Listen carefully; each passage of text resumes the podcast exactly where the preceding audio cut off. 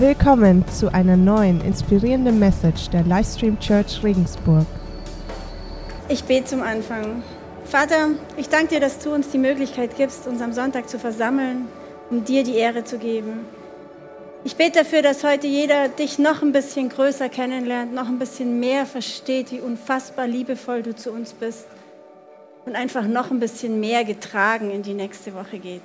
In Jesu Namen. Amen. Ja, ein Vater fragt seinen kleinen Sohn, was er sich denn zum Geburtstag wünsche. Der Sohn sagt, ein Pferd. Der Vater sagt, ein Pferd? Ein Pferd aus Holz? Nein. Ein Pferd aus Metall? Nein. Ein Pferd aus Kunststoff? Nein. Ein Stoffpferd, wo du so Steckerpferdmäßig reiten kannst? Nein, ich will ein Pferd aus Pferd.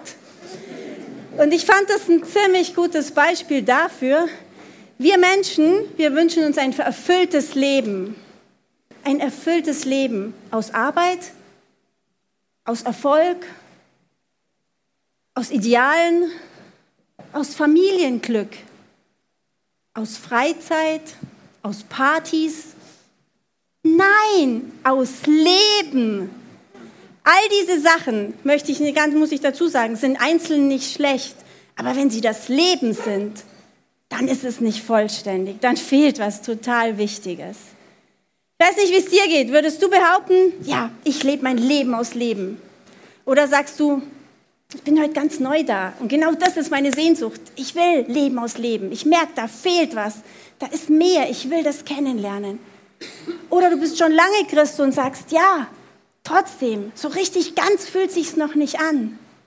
Habt ihr Interesse daran kennenzulernen, was Leben aus Leben ist? Ja. Ihr müsst jetzt Ja sagen. Nur, dass das gleich. Ja, okay. Leben aus Leben. Leben kann nur von dem kommen, der Leben ist. Ein erfülltes Leben aus Leben werden wir nur haben, wenn wir uns dem hingeben, der lebendig ist. Ich habe euch einen sehr weisen Text von einem sehr weisen Mann mitgebracht, den ich euch jetzt gerade mal vorlese. An einem Vorfrühlingstage war ich allein im Wald und lauschte seinem Rauschen. Ich dachte an meine Unruhe während der letzten drei Jahre, an mein Suchen nach Gott, an mein dauerndes Schwanken zwischen Freude und Verzweiflung. Und plötzlich sah ich, dass ich nur lebte, wenn ich an Gott glaubte. Wenn ich nur an ihn dachte, erhoben sich in mir die frohen Wogen des Lebens. Alles ringsrum belebte sich, alles bekam einen Sinn. Aber sobald ich nicht mehr an ihn dachte, stockte plötzlich das Leben. Was suche ich also noch? rief eine Stimme in mir. Er ist es doch, ohne den man nicht leben kann. Gott kennen und leben, ist eins. Gott ist das Leben. Seitdem hat mich diese Leuchte nie mehr verlassen. Leo Tolstoi. Ich fand das eigentlich einen sehr schönen Text. Ich meine, das ist ein Mann, der kommt aus einer Adelsfamilie und hat sich dann einfach immer, immer sehr stark für Leben interessiert, für Gerechtigkeit interessiert und ist einfach auf Gott gestoßen, an dem man nicht vorbeikommt, wenn man sich für das richtige Leben interessiert. Okay, wenn die Bibel über Leben spricht, dann spricht sie über Leben mit drei Komponenten. Das physische Leben, von der Mutter geboren werden, Kindergarten, Schule, Ausbildung, Studium, Arbeit, Altersheim, wie auch immer das abläuft. Dann das geistliche Leben, das ist das Leben, wo wir uns im Hier und Jetzt mit diesem Gott verbinden, der das Leben ist. Und daraus resultiert dann auch das ewige Leben. Weil wenn wir diese Verbindung mit Jesus eingehen, dann hat er uns gleichzeitig das ewige Leben verheißen. Also wenn ich jetzt in der Bibel Bibelstellen bringe, wo es um Leben geht, dann geht es immer um dieses Leben mit diesen drei Komponenten. Ich sage das ganz bewusst, weil ich glaube, wir in unserer Welt, wo wir so in unserem Umfeld, in unserer Arbeit, in unserem Studium, wenn wir von Leben sprechen, dann meinen die meisten nur das Leben hier und jetzt, aber nicht diese drei Komponenten. Okay, ich habe euch fünf äh, Punkte in der Bibel mitgebracht, was Leben ist. Leben ist. Und der erste Punkt ist, Leben ist, wie ich gerade schon gesagt habe, in Gott. Weil Gott der Schöpfer allen Lebens ist. Alles Leben auf dieser Welt, ob das eine Blume ist oder ein Tier ist oder wir Menschen sind, alles Leben kommt von Gott. Und das Grandiose an dieser Aussage ist, dass es eben ein Gott ist, der uns verrückt liebt, der jeden Menschen auf dieser Welt wie verrückt liebt, der eine unlogische, verschwenderische, übermäßige, unfassbare, bedingungslose Liebe für jeden Menschen auf dieser Erde hat. Wie cool, dass genau in seiner Hand Leben liegt. Ich habe euch einen Bibelvers mitgebracht, der steht in Apostelgeschichte. Er ist es, der uns allen das Leben und die Luft zum Atmen gibt und uns mit allem versorgt, was wir zum Leben brauchen. Also meine erste, meine erste These, Leben ist in Gott. Die zweite These ist, Leben ist im Gesetz. Da wird es jetzt schon ein bisschen kniffliger. Und zwar, das Gesetz ist ja, die Israeliten, das auserwählte Volk, die haben von Mose die Gesetzestafeln bekommen, die zehn Gebote. Und Gott hat sich gedacht, wenn die das halten, dann haben die ein tolles Leben. Und zwar nicht nur einer, der dann ganz reich wird und die anderen ihn bedienen, sondern dann haben alle ein total tolles Leben. Aber leider hat es nicht so ganz funktioniert, weil wir, jeder einzelne von uns, das nicht wirklich schafft, sich an dieses Gesetz zu halten. Darum habe ich euch da jetzt auch einen Bibelvers mitgebracht, der gleich diese Ambivalenz beinhaltet. Und zwar ist der von Nehemia. Der Nehemia, der war einer von denen, 580 ist das Volk Israel von Nebukadnezar besiegt worden, Jerusalem ist platt gemacht worden und die sind alle ins Exil nach Babylon gebracht worden. Und dann sind die in drei Stufen zurückgekommen. Erst der Zerubabel, der dann angefangen hat, den Tempel zu bauen, dann der Esra, der angefangen hat, dem Volk wieder die, die Idee Gottes zu bringen und dann aber der Nehemia, 140 Jahre später, der den Auftrag hatte, die Stadtmauer wieder zu bauen. Und dieser Nehemia sagt Folgendes, und du ließest ihnen bezeugen, dass sie zu deinem Gesetz zurückkehren sollten. Aber sie waren übermütig und folgten deinen Geboten nicht, sondern sündigten gegen deine Bestimmungen, durch die der Mensch leben wird, wenn er sie tut. Also wenn wir sie tun, dann bringt das Gesetz auch Leben. Aber es ist schwierig. Und weil es so schwierig ist und weil dieser Gott, von dem ich am Anfang gesprochen habe, ja so übermäßig unlogisch und äh, unfassbar liebend uns gegenübertritt, hat er sich Plan B ausgedacht. Und Plan B ist, Leben ist in Jesus. Er hat seinen Sohn auf die Welt geschickt und hat gesagt, beziehungsweise er ist selber auf die Welt gekommen, weil Gott ist die Dreieinigkeit. In Gott ist Jesus, Gott Vater und der Heilige Geist. Also Gott ist selber auf die Welt gekommen, hat unsere ganzen Sünden wie ein Rucksack getragen und ist mit denen aufs Kreuz von Golgatha gegangen und hat sich töten lassen für unsere Schuld, damit wir leben können. Also stellvertretend für unsere Schuld hat Gott sich töten lassen. Und dann hat er gesagt, Leute, wenn ihr an Jesus glaubt, dann rechne ich euch das, was Jesus getan hat, an. Und dann sehe ich euch einfach gerecht vor mir. Das ist wie wenn wir Jesus annehmen, wie wenn wir so ein weißes Mäntelchen kriegen. Und wenn Gott uns anschaut, dann sieht er uns, aber vor uns Jesus. Und er rechnet das, was Jesus gemacht hat, für unser Leben an. Deshalb ist Leben in Jesus. In der Bibel steht auch, Jesus ist der Weg, die Wahrheit und das Leben. Dieses Leben kriegen wir nur, wenn wir Jesus in unser Leben einladen. Und in der Bibel steht zum Beispiel auch, denn so sehr hat Gott die Welt geliebt, dass er seinen einzigen Sohn gab. Also es ist einfach ein Ausdruck dieser unfassbaren Liebe. Ich habe euch aber noch einen anderen Bibelvers mitgebracht. In Johannes, 1. Johannes. Und dies hat Gott versichert. Er hat uns das ewige Leben geschenkt. Und dieses Leben ist in seinem Sohn. Wie ich vorher gesagt habe, ewige Leben bedeutet ja, dass man vorher das geistliche Leben und das physische Leben hat.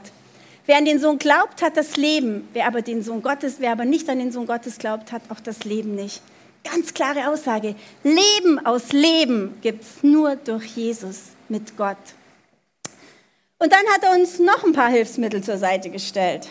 Er hat, er hat uns Jesus geschickt, dass wir an ihn glauben können, aber er hat uns auch noch Leben ist in seinem Wort. Er hat uns die Bibel gegeben. Er hat uns sein Wort, seinen Plan von ganz von Anfang bis ganz zum Ende in Form eines Buches gegeben. Und ich weiß nicht, ich glaube, wir hier in Deutschland machen uns gar nicht oft genug bewusst, wie besonders das ist. Das gibt es erst seit ein paar hundert Jahren. Das haben wir Luther zu verdanken. Davor hatten die Menschen nicht die Möglichkeit, den ganzen Plan zu erfassen. Aber bei uns ist es jetzt oft so, manche haben Bibeln, manche haben viele Bibeln, aber sie lesen sie trotzdem nicht. Also irgendwie hat das Buch gar nicht so den Wert in unserem Leben, ganz oft, bei ganz vielen. Ihr natürlich nicht, das ist mir schon klar, aber ich weiß, dass es bei ganz vielen so ist, dass es gar nicht diesen Wert hat, den es eigentlich haben sollte, weil es einfach grandios ist. Gott zeigt uns seinen Plan und will uns damit echt hineinziehen in diese unfassbare Liebesgeschichte. Und beim Bibellesen, das finde ich immer so interessant. Ich glaube, wenn man das erste Mal so durch die ganze Bibel liest, ist es tatsächlich ein bisschen mühselig. Ich weiß aus, auch von meinen eigenen Kindern, von den Teenagern, Lesen ist irgendwie nicht mehr so in. Und dann ist es noch mühseliger, das erste Mal die Bibel zu lesen. Beim zweiten Mal wird sie schon interessanter. Beim dritten und vierten und jedem weiteren Mal wird sie bombastisch weil wir einfach nur erkennen, es ist ein Liebesbrief von Gott an uns Menschen und es steht alles drin, was wir brauchen und es ist einfach viel größer, als wir denken können und es ist viel besser, als wir jeden Tag in unserem Alltag und auf unserer Welt erleben. Also, Leben ist im Gesetz, äh, Entschuldigung, im Wort Gottes. Da habe ich euch auch noch einen Bibelvers mitgebracht. Ihr seid ja von neuem geboren und dieses neue Leben hat seinen Ursprung nicht in einem vergänglichen Samen, sondern in einem unvergänglichen, in dem lebendigen Wort Gottes, das für immer Bestand hat. Die Bibel ist von Anfang bis Ende und sie hat immer Bestand. Und noch das Letzte, Bibel ist ein Geschenk, nein, nicht Bibel, das Leben ist ein Geschenk vom Heiligen Geist. Gott hat uns zu all diesen Hilfsmitteln auch noch den Heiligen Geist geschickt. Er hat gesagt, ich gehe jetzt, aber der, der kommt, ist viel besser für euch, weil der kann gleichzeitig bei acht Milliarden Menschen sein. Es ist besser, wenn ich jetzt gehe und ich schicke euch den. Und der Heilige Geist ist unser Helfer, er ist unser Tröster, er ist unser Ratgeber, er ist der, der uns Erkenntnis schenkt, er ist der, der uns Kraft schenkt, er ist der, der uns Liebe schenkt, auch für die Menschen, von denen, für die wir jetzt aus unserem eigenen Herzen nicht die große Liebe empfinden. Er ist der, der uns im Leben hilft, ein Leben zu leben, das Ausleben ist. Und in 2. Korinther steht Folgendes. Er hat uns fähig gemacht, Diener des neuen Bundes zu sein. Eines Bundes, der nicht mehr auf das schriftliche niedergelegte Gesetz gründet, sondern auf das Wirken von Gottes Geist. Denn das Gesetz bringt den Tod. Nur dann, wenn wir es nicht befolgen, haben wir vorher schon gehört. Aber der Geist Gottes macht lebendig. Also der Geist Gottes ist einfach unser Hilfsmittel. Ich stelle mir das so vor, wir sind hier, da oben ist der Thron Gottes, daneben sitzt Jesus, der immer ein gutes Wort für einen legt. Und der Heilige Geist ist der Bote, der da immer so hin und her wandert. Er versucht uns zu erklären, was Gott eigentlich von uns will. Und er versucht uns gleichzeitig die Kraft zu, oder er gibt uns gleichzeitig die Kraft, das zu tun, was Gott sich von uns wünscht. Also dieser Heilige Geist ist unabdingbar. Und das Krasseste finde ich eigentlich, durch den Heiligen Geist bekommen wir Frieden in unser Leben. Und Frieden, wie, in, wie es in der Bibel steht, ist eigentlich ursprünglich im, im Urtext ist Shalom. Und Shalom ist viel mehr als unser Friede. Shalom ist nämlich Ruhe, Ganzheit, Vollkommenheit, Unversehrtheit, da gehört auch Gesundheit und alles mit rein. Also das, was der Heilige Geist uns anbietet, ist riesengroß. Unser Job ist es eigentlich nur, den Heiligen Geist, der uns einfach zur Verfügung steht, ab dem Moment, wo wir zu Jesus gehören, aber immer wieder einzuladen, immer wieder sagen, Heiliger Geist, du bist willkommen, Heiliger Geist, hilf mir bei der und der Sache. Heiliger Geist, ich habe keine Kraft mehr, aber du hast sie, gib sie mir. Also wir haben dieses Hilfsmittel und daraus entsteht dann ein Leben, das größer ist als unser Leben. Also bringen wir das nochmal zusammen, die Bedeutung. Leben ist in Gott, im Gesetz, in Jesus, im Wort Gottes und im Heiligen Geist. Aber was bedeutet das für uns? Ich glaube, wir können uns das so vorstellen. Gott ist seinem Wesen nach gebender. Sein ganzes Sein ist verschenkend.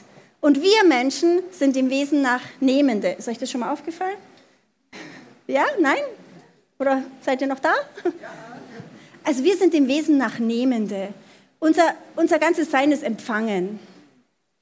Und wenn wir das jetzt zusammenbringen, diesen gebenden, vollkommen äh, großzügigen Gott mit unserer nehmenden, empfangenden Natur, dann entsteht was Ganzes. Und dann entsteht dieses Leben aus Leben. Ähm, Jesus ist, also genau, und wenn wir uns nämlich Gott öffnen, dann gehen wir so eine Art Tausch ein. Wir tauschen unsere Einsamkeit in eine Gemeinschaft mit ihm. Wir tauschen unsere Angst in Hoffnung. Wir tauschen unsere Sorge in Vertrauen. Wir tauschen unsere Sünde in Vergebung. Und wir tauschen unser total begrenztes Leben in Gottes unbegrenzte Möglichkeiten. Jesus ist mal gefragt worden, was ist denn das wichtigste Gesetz? Dann fragt er den Mann zurück, was denkst du denn, was das wichtigste Gesetz wäre? Der sagt dann, du sollst den Herrn, deinen Gott lieben von ganzem Herzen, mit ganzer Hingabe, mit all deiner Kraft und mit all deinem ganzen Verstand. Und du sollst deine Mitmenschen lieben wie dich selbst. Jesus sagt, du hast richtig geantwortet. Tu das und du wirst leben. Also Gott an erste Stelle setzen, was heißt das für uns? Das heißt, dass wir viel mehr über die Größe Gottes nachdenken als über unsere Probleme. Das heißt, dass wir bei jedem Gedanken irgendwie Gott involvieren. Das heißt, dass wir bei jeder Tat, bei jeder Begegnung, bei allem, was wir tun, irgendwie Gott involvieren. Und wenn wir das machen, auf ihn ausgerichtet sind, wenn wir ihm auch Zeit geben, zum Beispiel beim Bibellesen, also ich, ich merke, für mich ist irgendwie immer mehr die Bibel genauso wichtig wie Nahrung. Also das ist genauso wie Frühstücken. Also man braucht das genauso wichtig, wie wir Nahrung zum Leben brauchen, weil diese Nahrung gibt uns einfach die Perspektive auf ein größeres Leben. Wenn wir Zeit mit Gott verbringen, dann werden wir auch immer mehr seinen Plan verstehen und werden wir immer mehr in seinen Willen reingezogen. Und ich habe euch ein paar Beispiele wie das aus, mitgebracht, wie das aussieht, wenn man den Mitmenschen genauso liebt wie sich selber. Da war ein amerikanischer junger Mann, der hat an der Eastern University studiert, mit Bravour, mit Anerkennung abgeschlossen, hat danach dann ein Jurastudium in Harvard draufgesetzt und trifft dann wieder seinen ehemaligen Kollegen von der Eastern University und der fragt, na Brian, was hast du denn, was machst du denn so? Dann sagt er, na ja, nach meinem Jurastudium im Harvard habe ich angefangen, eine Non-Profit-Organisation in Montgomery, Alabama zu gründen. Ich setze mich ein für die Leute, die zu Tode verurteilt sind.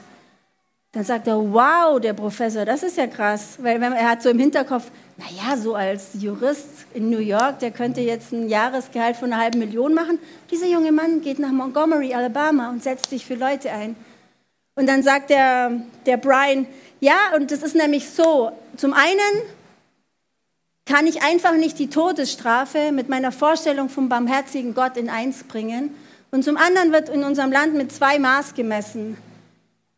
Schwarze und Weiße werden verschieden behandelt und die Schwarzen haben ganz oft keinen juristischen Beistand. Und es sind total viele Schwarze, die zu Tode verurteilt werden, obwohl sie unschuldig sind. Aber das ist anders in Montgomery, Alabama, weil da bin ich und ich bin echt gut. Und dann sagt der Professor, Mann, Brian, du weißt gar nicht, wie gut du bist. Du zahlst echt einen großen Preis für deine Berufung. Du zahlst einen großen Preis, um das Leben aus Leben zu leben, so wie sich Gott das vorstellt. Ein anderes Beispiel. Gestern bei 35 Grad war Help-Einsatz. Was weiß ich? Der Alberto, die Judith, also einige von unserer Church haben da, der Andi, die Karin haben da mitgeholfen, einer Alleinerziehenden zu helfen, umzuziehen. Die haben sich für eine Frau eingesetzt, die das allein nicht hingebracht hat. Es wäre tausendmal bequemer gewesen, am Guggi zu liegen und zu schwimmen. Die haben sich das was kosten lassen, dieses Leben aus Leben. Oder wenn wir uns echt bei 1000 Plus engagieren, wenn wir sagen, Mensch, ja, wir setzen uns da für dieses ungeborene Leben ein, das nicht für sich selber sprechen kann, dann unterstützen wir das Leben aus Leben, so wie Gott sich das vorstellt. Und ich denke mir einfach, wenn wir, in der Kirche, wenn wir eine Kirche sind, wo alle dieses Leben aus Leben leben, Gott an erste Stelle und den Nächsten an, an genauso, also den Nächsten genauso wichtig nehmen wie uns selber. Wenn unser Leben einfach viel größer wird als nur unser eigenes Bedürfnis, unsere eigenen Wünsche, unser eigener Egoismus, unsere eigene Be Bequemlichkeit, wenn unser Leben so viel größer wird, dann leben wir das Leben aus Leben und ich glaube, dann geht echt die Post ab. Seid ihr dabei? Könnt ihr das euch ja? Ihr seid sehr ruhig heute. Aber ich glaube, es ist auch sehr heiß hier drin. Ich bin auch gleich fertig. Und ich glaube echt, dass wir auffallen, wenn wir größer denken, wenn wir über unser Leben rausdenken. Ich glaube, dass wir auffallen, weil wir mehr Hoffnung haben. Dass wir auffallen, weil wir mehr Großzügigkeit haben. Dass wir auffallen, weil wir mehr Dankbarkeit haben. Und zwar auch dann, wenn es nicht so läuft, wie wir es uns gerade wünschen. Auch dann, wenn wir in der Sackgasse stecken, in der Krankheit. Weil wir wissen, der Gott, der für uns ist, der unser Leben in der Hand hat, das ist ein Gott, der uns unendlich liebt. Gott liebt übrigens jeden Menschen, auch die, die ihn nicht lieben. Seine größte Sehnsucht ist es, dass ihn alle lieben.